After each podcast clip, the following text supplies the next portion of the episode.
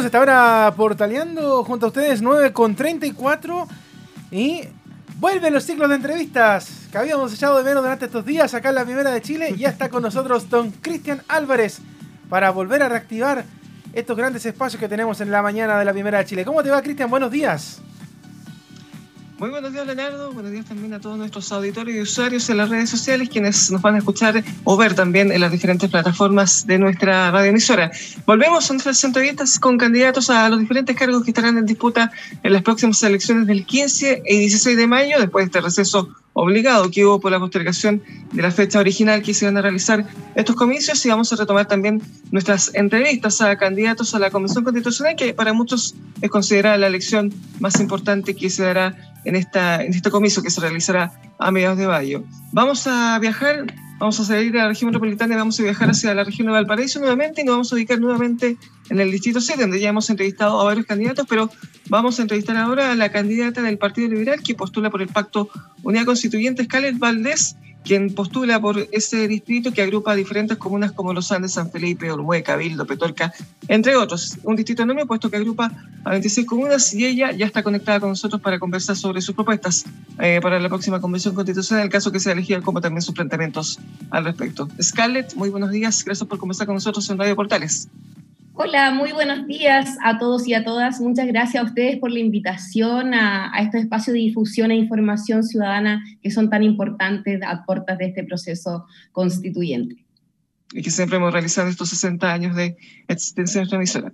Bueno, Scarlett, cuéntame, ¿cómo ha sido esta campaña electoral que ha sido tan accidentada además por diferentes dificultades, sobre todo por la pandemia, que incluso obligó eh, a retrasar, a cambiar la fecha de los comicios? Bueno, lo primero decir que estoy, me siento una persona muy agradecida, afortunada de poder vivir y sentir que estoy participando y contribuyendo al momento tan histórico que, está pasando nuestro país, eh, como mujer también, joven, de estar ya en esa papeleta. Me siento muy agradecida, ha sido una experiencia muy hermosa en relación a, la conexión con la gente, el cariño, la confianza ciudadana. Y en relación, bueno, esta también es mi primera campaña, es primera vez que postulo a un cargo de elección popular, primera vez que estoy en una papeleta, por lo tanto no conocía cómo eran las campañas antes, así que partimos de esta manera, me he sabido ajustar, creo que uno tiene que ser optimista. Y en relación a, las dificultades ¿no? de aplazamiento, la verdad es que yo creo que primero que todo fue la mejor decisión, porque había que resguardar eh, la vida y salud de las personas. Estábamos casi en 10.000 casos cuando se tomó esta decisión, así que creo que fue la más óptima. Y en segundo lugar, la verdad es que lo personal para esta candidatura, para nuestro equipo, fue lo mejor que nos ha pasado porque creo que estaba muy acotado el tiempo para la significancia que, que tiene esta elección para la, eh, la cantidad geográfica, digamos, el, el, espacio que tengo yo, tengo 26 comunas en un distrito muy grande, el distrito 6, entonces nos sirvió bastante eh, para poder seguir teniendo alcance de manera orgánica, sin duda, pero espacios de difusión y para quienes no tenemos recursos, porque este es un partido muy pequeño, el Partido Liberal se acaba de crear la región de Valparaíso el semestre pasado, por lo tanto contamos con súper pocos recursos y la verdad es que nos vino bastante bien el aplazamiento para renovar energía y para seguir teniendo alcance a la ciudadanía. Eh, precisamente has podido recorrer todas las comunas del distrito, cómo ha sido también el financiamiento de tu campaña y en comparación con otras que han tenido multimillonarios recursos para emprenderla. Así es. No, mira, nosotros hemos recibido aportes, eh, digamos, de personas naturales, de la familia, míos, eh, de algunos miembros del partido. El partido me ayudó con algunas palomas que estamos intentando eh, recién desde hoy instalar. No alcanzamos a instalarlas antes de la suspensión. Tampoco me alcanzado a instalarlas en todo, en toda el distrito, porque insisto que es gigante. Y la verdad es que eso, con poco dinero, la verdad, hemos tratado de hacer maravillas para, para llevar a cabo este proceso constituyente. Leonardo. ¿Qué tal, Scarlett? Muchas gracias por conversar con nosotros esta mañana eh, de día lunes. Scarlett, eh, durante este tiempo que, hubo una pausa en el periodo de campaña, me imagino que te pudiste nuevamente retroalimentar de la gente a través de las redes sociales, a través del comentario, porque sabemos lamentablemente que por el tema de la pandemia no se puede hacer un puerta a puerta tan asido como hubiera sido en un tiempo normal. Pero ¿qué pudiste eh, nuevamente compactar? ¿Qué pudiste retroalimentar para poder terminar este periodo de campaña? Porque me imagino que en un principio cuando tú dijiste, eh, tú nos decías recién, esta es la primera vez que yo hago campaña, que yo me meto en el mundo político, pero eh, a lo mejor cuando comenzaste la campaña tú decías, mira, vengo con esta idea, y cuando terminaste esta primera parte, cuando se hizo el receso, pudiste sacar algo limpio. Me imagino que hay algo de eso, ¿no? Sí, la verdad es que, bueno, uno viene con ideas de las necesidades a nivel nacional, ¿no? Yo soy una ciudadana común y corriente que el 18 de octubre salió a marchar eh, por educación, por salud. Yo estudié con el CAE, soy hija de educación subvencionada, matiendo el sistema público de FONASA, por lo tanto, como ciudadana estaba igual de, agotada, ¿no? Por lo tanto, uno ya viene con, esa, con esas críticas, aparte, sin duda, la profesión también te hace tener un conocimiento más acabado de la situación, entonces uno viene con con esas eh, demandas nacionales. Lo que ha pasado a lo largo de la campaña, precisamente desde que partió oficialmente y de este recorrido del distrito, tanto antes de la suspensión como durante la suspensión, uno se ha logrado sin duda involucrar en las preocupaciones y necesidades y también anhelos ¿no? y sueños de las personas en relación a estas demandas locales, por decirlo así, de mi distrito. Y en, sin duda ahí uno va viendo, lo primero es eh, el agua. Nosotros tenemos problemas profundos eh, respecto a la escasez hídrica, eh, desde Petorca, San Felipe, Los Andes, los pequeños agricultores la están pasando súper mal. no hemos dado cuenta también de la necesidad de eh, proteger de manera simultánea ¿no? a la naturaleza. Una cosa es el recurso hídrico y otra, otra es la naturaleza. Otra, otra temática es la necesidad de avanzar en descentralización. Hemos avanzado, ¿no? Hay que reconocer que hemos avanzado con esta elección eh, política eh, de nuevo gobernador o gobernadora regional. Es un avance en descentralización política, más no tanto funcional y financiera, porque para tener una verdadera descentralización necesitamos eh, fomentar también esas dos áreas. Así que también es una de las temáticas bastante importantes. Eh, entrando a la, área chica de tus propuestas, por si acaso, eh, como mujer, ¿cuál crees que es necesario, qué tema, qué aspecto necesario asegurar en la próxima constitución?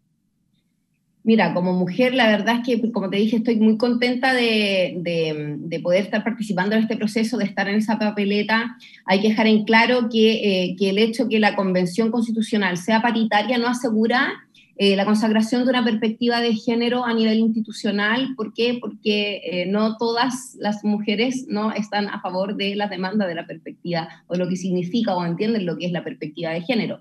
Eso es la primera cosa. Por lo tanto, llamo a la ciudadanía a participar, primero que todo, informándose de quiénes son los candidatos y candidatas que lo mejor los representen. Dicho eso, eh, creo que sin duda lo más importante para, para, las mujeres, bueno, va a ser el reconocimiento constitucional de la perspectiva de género y de la paridad a nivel institucional. Necesitamos en general redistribuir el poder, ¿no? Necesitamos poner, eh, meter mano a esta sala de máquinas, a los órganos del Estado, a los órganos de control, control constitucional, a los poderes mismos del Estado, atenuar el presidencialismo, eh, pensar en, un nuevo Congreso que represente mejor eh, territorialmente a las ciudadanías, mecanismos de participación, y las mujeres tienen que estar siempre en todas esas reformas a las estructuras de poder. Tenemos que garantizar la participación de las mujeres mediante acciones afirmativas eh, que les permitan realmente eh, llegar a esos espacios lograr y alcanzar la paridad. Esto es un hecho histórico, o sea, todo el mundo, de hecho, está viendo y va a ver y está expectante de nuestro proceso, porque hace la primera constitución en el mundo redactada de manera paritaria, ¿no? Con, la, con los ojos, con la visión de las mujeres y no solo de las mujeres, ojalá sea de lo más diversa posible.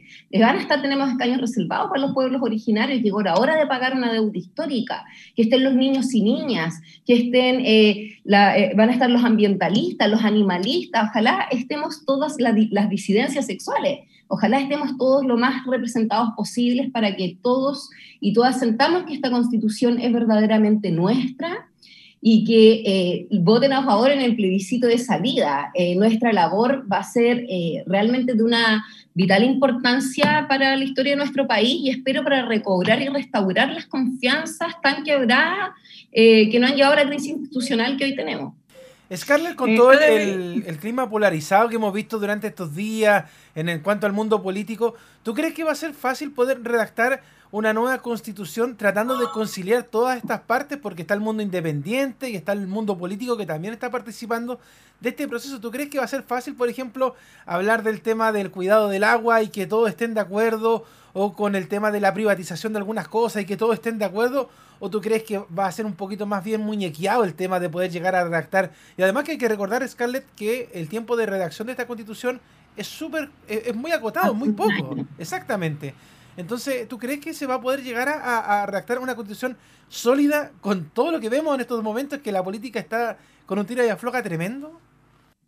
Mira, eh, estamos en una situación, una crisis, como digo, realmente grande, pero sabes que, mira, eso va a depender y es una respuesta que quizás pudiéramos concretizar después de las elecciones, sabiendo quiénes salieron y quién no. Por eso es muy importante que como ciudadanía nos informemos y votemos por listas competitivas, por personas que realmente tienen las posibilidades de salir y que están afines con, con las causas no ciudadanas que salieron a, a solicitarse desde el 18 de octubre en, en por eso es muy importante porque en votemos. Lamentablemente la centroizquierda está absolutamente dividida con este castigo que la, eh, la ciudadanía civil le hace a los partidos, pero la verdad es que eso estratégicamente no nos va a funcionar para eh, la finalidad que necesitamos. La derecha, hay personas de derecha que solamente quieren llegar para tener el tercio eh, de veto histórico que han tenido a lo largo de estos 30 años. Entonces, sin duda estamos ante un escenario bastante complejo, bastante peligroso, en donde ese diálogo,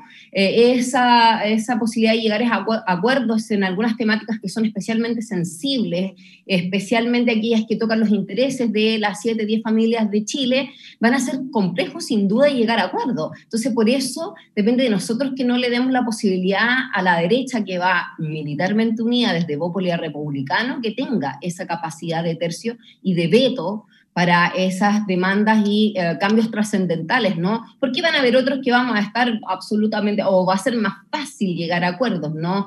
Eh, he visto en ese tema descentralización, por, por, ejemplo. En el tema agua me ha tocado compartir con algunos candidatos que sí que tenemos hartas posturas en común. Eh, así que espero, yo, yo sueño y espero y creo que depende de nosotros que realmente logremos que esos acuerdos eh, se, se, lleguen, porque depende a quién elijamos nosotros, va a depender si logramos esos dos tercios o no. Eh, volviendo a los temas de género, eh, hay grupos de mujeres que piden que esta constitución sea directamente feminista con aspectos de esta ideología, pero otras que piden que se, solamente se consagre la igualdad de género, porque producto de temas de interpretabilidad que puede haber en el futuro, eh, no puede consolidarse completamente conceptos feministas. ¿Tú de cuál postura eres partidario al respecto?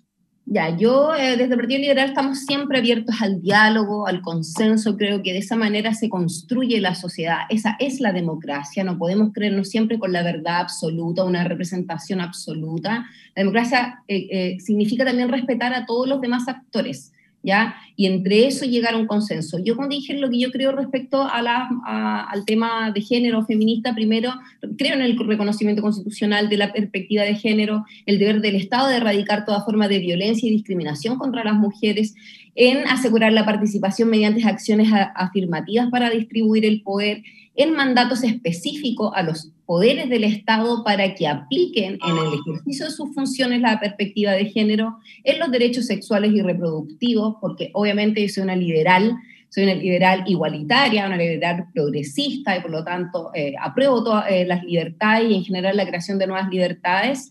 Eh, y el reconocimiento del trabajo doméstico no remunerado, o sea, creo que eso no puede estar, creo que cuidar también es un trabajo que ha sido invisibilizado a lo largo de todos estos años por esta natural asignación de roles que ha habido a lo largo de la historia, pero hoy la sociedad ha cambiado. Hoy la sociedad es absolutamente distinta y precisamente esta constitución va a estar hecha para las nuevas generaciones las nuevas generaciones que vienen. Las nuevas generaciones son muy distintas, son mucho más diversas, eh, son mucho más holísticas, por decirlo así. Eh, creo que debemos salir un poco de esa lógica tan antropocéntrica, tan neoliberal desde el competitivismo, competitivismo, digamos, eh, de esta ideología que todo es el mercado, que el exitismo es solamente, digamos, el progreso económico. Creo en, en una constitución que fomente el desarrollo también integral de las personas y para eso va a ser necesario salir de esa lógica subsidiaria y va a un Estado social de derechos, sin duda alguna. Eh, precisamente en aspectos económicos, ¿tú eres partidaria de que el Estado tenga más preponderancia, eh, que se asegure la Constitución al respecto, eh, mantenerle a los privados, por ejemplo, la posibilidad de crear empresas, emprender, todo ese tipo de cosas? ¿Cuál es tu planteamiento al respecto? Sin duda, a ver, yo, eh, los derechos fundamentales son los derechos humanos que están hasta ahora en, la, en el artículo 19, los 24 derechos son derechos fundamentales y también están protegidos por tratados internacionales que están suscritos, vigentes, ratificados por Chile, por tanto, por más que nosotros cambiemos nuestra constitución, tenemos el deber de respetar esos tratados internacionales. Y sin duda el derecho a la propiedad también es un derecho fundamental.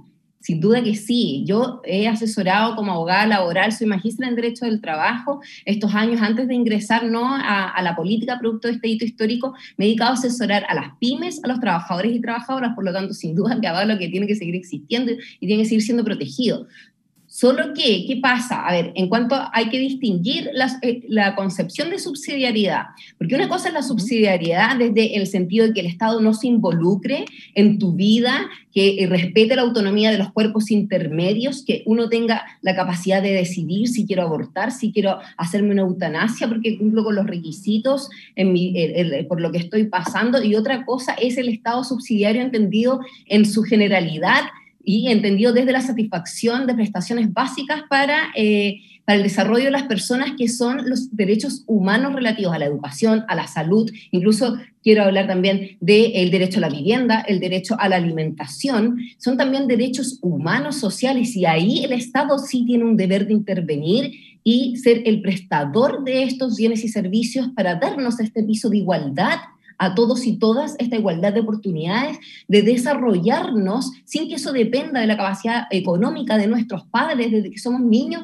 para poder de ahí en adelante surgir y realmente tener libertad, porque sin ese piso de igualdad no podemos hablar de libertad. Por lo tanto, ¿cuál, ese es el gran problema de la Constitución del 80, que entregó todo, toda la satisfacción de estos derechos humanos al mercado, al libre y absoluto mercado, y solo interviene en la medida de lo posible cuando el privado no puede. Entonces, esa es la lógica que hay que cambiar, pero desde la satisfacción de estos derechos sociales.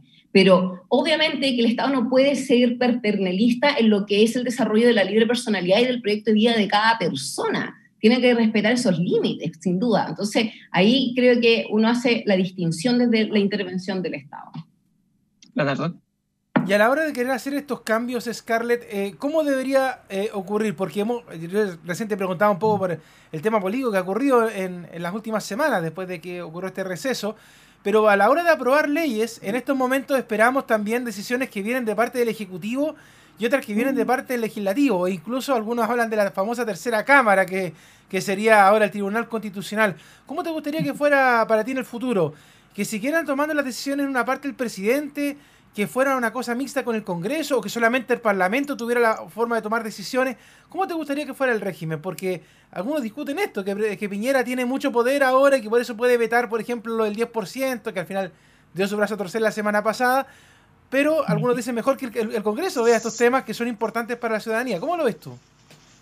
Mira, bueno, este presidente nos ha, em, nos ha mostrado lo importante y lo presidencialista que es nuestro país y la necesidad que tenemos de atenuarlos para que no pase nuevamente que llegue un presidente con la soberbia que ha tenido este y haga eh, eh, los conflictos que, ha generado em, este presidente y en general también cierto sector de eh, la política chilena, ¿no? Hay que decirlo a lo largo de estos años. O sea, no es solo Piñera ahora que viene a decirnos, oye, ya, pues hasta cuándo eh, hasta cuándo este sistema presidencialista y hasta cuándo el Tribunal Constitucional, ¿no? Aquí hubo una pugna, una lucha de poderes del Estado por falta de diálogo de uno, que es el Ejecutivo. De hecho, la sentencia que, rechazó la admisibilidad del tercer recurso en uno de sus considerandos le dice a Sebastián Piñera, esto es un problema porque como Ejecutivo no logró, eh, como colegisladores, llegar a un diálogo que permitiera una salida en pos de la, eh, la ciudadanía, ¿no? Entonces, ¿qué, hacia dónde debemos avanzar? Creo yo. Sin duda que atenuar el presidencialismo es, tenemos un presidencialismo extremo, necesitamos atenuar las facultades, necesitamos ampliar la facultad de eh, iniciar proyectos que involucren gasto, podemos involucrar medidas como, por ejemplo, que em, algunos ministerios, el de Hacienda, el de Interior, eh, algunos ministerios relevantes sean también aprobados por el Congreso. Necesitamos, sin duda, eh, cambiar el Tribunal Constitucional tal y como lo conocemos. Yo creo que es importante mantener una justicia constitucional en nuestro país. ¿Por qué? Porque si logramos tener una constitución que va a ser distinta, que vamos a tener un cariño distinto porque va a estar redactada por nosotros y nosotras con nuevos valores y principios constitucionales, vamos a querer una justicia constitucional que defienda esos nuevos preceptos constitucionales. Por lo tanto, ¿hacia dónde tenemos que avanzar? Tenemos que avanzar hacia una corte que tenga un, número impar de ministros para que no sea el ministro disidente el que termine decidiendo, ministro designado absolutamente a dedo, como pasó ahora con la ministra Abraham de eh, Sebastián Piñera, que no tiene ninguna legitimidad democrática tampoco. O sea, eh, eso es importante, que sea un, el mecanismo de designación de los ministros sea más transparente y democrático, con escaños quizás reservados y paridad. Eh, quizás avanzar, ¿por qué no?, a una corte constitucional y no solamente un tribunal constitucional. Es decir, una corte constitucional es un concepto más amplio que involucra no solo este control, eh, ah, y eliminar sin duda el control preventivo, eh, o, sí, preventivo, que es el que permite que eh, tengamos esta tercera cámara que cuarta el debate democrático, eso es lo primero. Entonces, dicho eso, dicho esas propuestas, creo que también podríamos no conversar, ¿por qué no avanzar a una corte que además de tener la competencia de analizar los preceptos constitucionales, sea una corte que tenga facultades jurisdiccionales en materia de eh, derechos humanos. Eh, eso significaría tener a nivel nacional una justicia eh, que vele por la protección y resguardo de los derechos humanos, más creo cuando hoy Sebastián Piñera está siendo denunciado por la Comisión Nuestra de Derechos Humanos y otras organizaciones más ante la Corte Penal Internacional por crímenes de lesa humanidad que no es lo mismo hablar de vulneración de derechos humanos, que aquí se vulneran. O sea, el derecho a vivir en un medio ambiente libre de contaminación en, Quintero Puchuncamí ha sido históricamente vulnerado. Eso es una cosa. Otra cosa son los crímenes de lesa humanidad, dentro de los cuales está, por ejemplo, la eh, amputación de miembros importantes, como sucedió en el estallido social, con eh, la pérdida de la visión de cuántas personas que, que, vimos que lo hicieron. Y esas personas todavía no han recibido justicia alguna. Hay más de 3.000 causas hoy en día que han sido cerradas, causas por violaciones de los derechos humanos, que han sido cerradas sin siquiera haberle tomado la declaración a las víctimas. Por tanto, ante la ausencia de administración de justicia en estos crímenes de lesa humanidad ocurridos en el estallido social, es que se presenta esta eh, denuncia ante la Corte eh, Penal Internacional para que, ante la ausencia de esta administración de justicia, sean ellos los que se puedan involucrar y eh, efectivamente hacer justicia en derechos humanos. O sea, eso es una de las temáticas muy importantes al momento de llegar a redactar la nueva constitución qué pasa y qué va a pasar con eh, eh, la violación de derechos humanos ocurridas en el estallido social. O sea, todavía no hay justicia, todavía hay, hay chicos que por haberlos pillado en una protesta siguen esperando en prisión preventiva eh, un juicio. Entonces, ese tema yo creo que sería bien interesante a propósito del Tribunal Constitucional avanzar a una, a una corte constitucional que nos permita tener ¿no? el resguardo a que si se violan nuevamente los derechos humanos en Chile vamos a tener un acceso a una justicia eficaz dentro de nuestro propio país y que vele realmente por el respeto irrestricto a los derechos humanos. Eh, en caso que seas elegida miembro de la Convención Constitucional, o por lo menos también si es que pierdes lamentablemente y eh, te toca verlo por fuera, eh, ¿cómo esperas que sea el diálogo dentro de esta convención para, por ejemplo, llegar a acuerdos rápidos, cumplir los plazos y evitar que se estanquen, por ejemplo, en temas polémicos, como por ejemplo los valóricos o también los políticos? En fin. Mira, insisto, yo vuelvo a decir que eh, el diálogo y el cómo va a fluir la Convención Constitucional va a depender de nosotros, está en nuestras manos, como ciudadanos y ciudadanas, y de quienes elijamos. Por eso es importante eh, informarnos y ver quiénes son las personas que están postulando, ver cuáles son dentro de las cuales nos representan, cuál es la mejor que nos represente, la que más nos represente, y que sin duda uno de los factores importantes de esas candidaturas es fijarnos si es una persona que es y está abierta al diálogo y el consenso. ¿Por qué? Porque si tú dices, claro, si esto se traba mucho, es porque hay muchas personas que están en una posición muy extrema, y puede ser de cualquier lado, que no está abierta a ningún tipo de diálogo, a salir de ningún tipo de postura y de llegar a ningún tipo de consenso. Entonces yo creo que eso va a ser vital, o sea, ¿quiénes son las personas? Si son personas que tienen, eh, digamos, la mesura y el entendimiento de respeto de la democracia y si bien uno puede luchar con convicción y fuerza por eh, las demandas y eh, las ideas que uno cree que tienen que cambiar, bueno, los va a hacer, pero siempre dentro del contexto del diálogo y del respeto para poder llegar y avanzar y dar una salida institucional eh, pacífica eh, es lo que hemos estado logrando hasta ahora, ¿no? Entonces, yo espero que sea así, que sea un diálogo fluido, que lleguemos rápidamente en algunas materias a consenso y en las que no hacer siempre eh, todo lo que esté en nuestro alcance para, para lograrlo, pero ahí, como te digo, va a depender de las personas eh, que salgan electas y la votación que tengan finalmente, si al final esto se traduce en dos tercios, así de simple. Scarlett, eh, una, mi última pregunta por mi parte, agradeciendo estos minutos que nos has dado a Gala Portales para conversar. Eh, llega a ser electa como candidata a la convención. ¿Esta constitución hay que hacerla de cero o se pueden mantener algunas cosas de la antigua constitución que además, dicho sea de paso, en algún momento fue reformada en el periodo del el gobierno de Ricardo Lagos y él mismo anunció que era una constitución hecha ahora en democracia sobre la que ocurrió en el tiempo del gobierno de Augusto Pinochet? Pero ¿Habría que hacerla de cero? ¿Hay cosas que hay que mantener? ¿O tú crees que hoja en blanco nomás y vamos redactando de nuevo lo que le conviene al país? Bueno, primero que todo, como dije, eh, lo primero, la primera limitación que nosotros tenemos es respetar los tratados internacionales eh, suscritos por Chile, ¿no?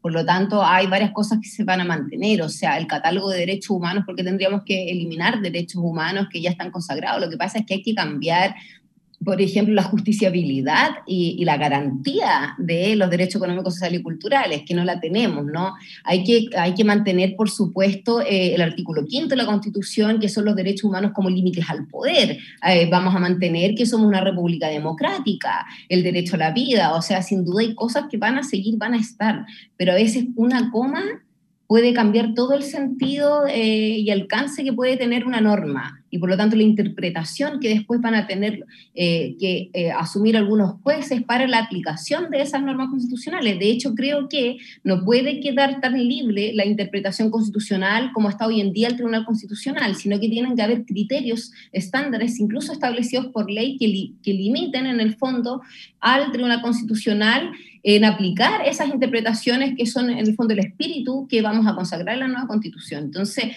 sin duda que hay cosas que, van a, que están bien y que vamos a seguir manteniéndolas, como de las que te nombré, y otras que derechamente vamos a, modificar eh, en una gran medida, si es que no por completo. Entonces, eh, eso, sin duda hay cosas que, están y, van a seguir estando, pero de repente, como digo, una coma, la agregación de una palabra puede cambiar todo el sentido a la consagración de un precepto. Y la última pregunta también de mi parte, en relación, siguiendo la línea de la pregunta anterior, eh, ¿cómo crees que hay que aplicar bien esta constitución que se redacte para evitar que, por ejemplo, sea letra muerta en el corto plazo? O sea, que se consagre, por ejemplo, el derecho a la vivienda digna, pero que sencillamente se haga precisamente carne al respecto. A ver, eh, dos cosas. Primero, cuando hablamos de pasar a un Estado social de derecho, no podemos no hablar de eh, nuestro sistema tributario y eh, la recaudación, la administración de los recursos, de cómo vamos a financiar este Estado social de derecho. Entonces, primero, sin duda, hay que yo creo que establecer ciertos principios, ¿no? Que después a las bajadas legales le permitan adecuarse eh, a estos nuevos preceptos o valores constitucionales. En materia tributaria creo que hay que hacer alguna mención a la Constitución, en la Constitución como el principio de, del deber de contribución al sostenimiento de gasto público en relación al principio de la capacidad económica, es decir, eh, avanzar en esta lógica del que más tiene, más debe pagar, ¿no? No al revés, como pasa en Chile. Al final la clase media es lo que terminamos pagando todo nuestro impuesto, todo como debe ser, y hay quienes les dan los personazos, las facilidades tributarias, pero así ya ridículas, son a los grandes empresarios. Entonces, esa lógica primero que todo tiene que cambiar, eh, en conjunto también con el fortalecimiento de un órgano de control que es la Contraloría. Hay que darle más facultades y hay que darle eh, mayor financiamiento y capacidades para poder efectivamente ejercer un control de la administración de los gastos públicos para que no, los gastos públicos no se estén gastando en cualquier cosa, sino que en la satisfacción de estos derechos sociales. Em, eso como una primera cosa. Em, y, disculpa, ahora se me fue un poco la onda. ¿Qué era lo que me había preguntado? la aplicabilidad. ¿Cómo debe hacerse ah, carne real eh, todos los que postulan la Constitución, por ejemplo, adaptarla a todos los marcos legales, en fin? y ahorita que se debe en el futuro. Ahora me ya, bueno, dicho eso, eh, porque son, son dos pilares importantes. Una es cómo lo vamos a, a financiar, Eh, y dos, es con, eh, con acciones eh, judiciales no concretas que permitan exigir, o sea, una garantía. Y una garantía es una acción judicial, un, recurso de protección, por ejemplo, que lo podemos fortalecer o incluso podemos hablar de un nuevo recurso que es la acción de cumplimiento, que es una acción general, erga omnes, que al ser, digamos, resuelta y fallada por el tribunal tiene efectos generales para toda la población. O sea, si se resuelve que por ejemplo, esto funcionaría para el problema de las AFP, cuando suben unilateralmente los planes. O sea, que queda un criterio establecido con efecto erga omnes que si se falla eh, de esa manera, ya quedan todas las demás eh, AFP, por ejemplo, obligadas a no eh, cometer el mismo hecho, ¿no? De subir unilateralmente los planes de los usuarios. Ese es un ejemplo, como te digo, vago de este efecto erga omnes que podría tener esta nueva consagración de una nueva acción judicial. Pero eso, garantía a través de acciones judiciales que permitan exigir el cumplimiento del deber constitucional al Estado y a quienes se, encuentren obligados a, cumplirla, ¿no? Creo que esas son dos cosas importantes para hacer real esta, esta nueva constitución y esta nueva concepción de, de Estado garante, que es posible. Yo creo sin duda que sí, es solamente un tema de voluntad política. Creo que en Chile tenemos todo, tenemos los recursos, tenemos un, extenso territorio hermoso, eh, muy rico en general. Y, creo que, y mi sueño es, como liberal igualitaria, es eso, avanzar una economía social de mercado, a un país más desarrollado a través de los años. Creo que tenemos todo para lograrlo. Yo viví en Islandia, por lo tanto, no es un sueño vivir una sociedad eh, que no tenga índices de delincuencia, que no haya diferencias en la educación y en la salud, que todos puedan desarrollar una vida dignamente, feliz, con espacios, con tiempo para la familia, con tiempo para el desarrollo personal, para, para las artes y las culturas. Eso sí existe y hay varios países. ¿Por qué Chile no puede avanzar con los años hacia allá? Y sin duda, el Congreso Nacional va a tener en los próximos años eh, una vez que tengamos esta nueva constitución, una labor por años muy grande que va a ser adecuar toda nuestra normativa legal e infraconstitucional a estos nuevos preceptos constitucionales. Scarlett Valdés, candidata del Partido Liberal por el Pacto Opositor Unidad Constituyente, por el Distrito 6 de, la región de... la prueba, ojo, se llama lista de la prueba, porque nosotros vamos como nuevo trato eh, con la unidad constituyente, pero nosotros no somos unidad constituyente, y que claro, nosotros somos un partido nuevo, estamos a nivel nacional recién desde el 2013, por lo tanto nosotros como nuevo trato, donde están también los independientes, eh, hemos sido uno de los partidos que más han llevado independientes dentro de sus cupos, eh, y también con el candidato a las primarias presidencial, Pablo Vidal, Natalia Castillo, tenemos a, bueno, a la Lucía López, tenemos un montón de personas, un gran equipo en esto que es una nueva coalición del nuevo trato, hicimos pacto con la unidad constituyente para este proceso histórico por un tema de estrategia electoral, porque la, la, demanda ciudadana merece eh, que estemos unidos eh, contra, digamos, quienes quieren perpetuar el modelo en este proceso histórico. Por lo tanto, quería hacer esa observación que es la lista de la prueba. Bueno, por lo menos vale la pena esta aclaración. Así que te agradecemos igualmente, Scarlett, por esta conversación y bueno, ser elegida igualmente miembro de la Comisión Constitucional, te, eh, sigamos en contacto para que puedas conversar cómo avanza ese proyecto de relación. Si no, las puertas están abiertas acá en nuestra emisora para que puedas conversar de cualquier cosa. Así que muy amable por esta entrevista y muy buenos días. Muchas gracias a ustedes, un abrazo y saludos a todos y a todas. Un abrazo. Saludos. Gracias.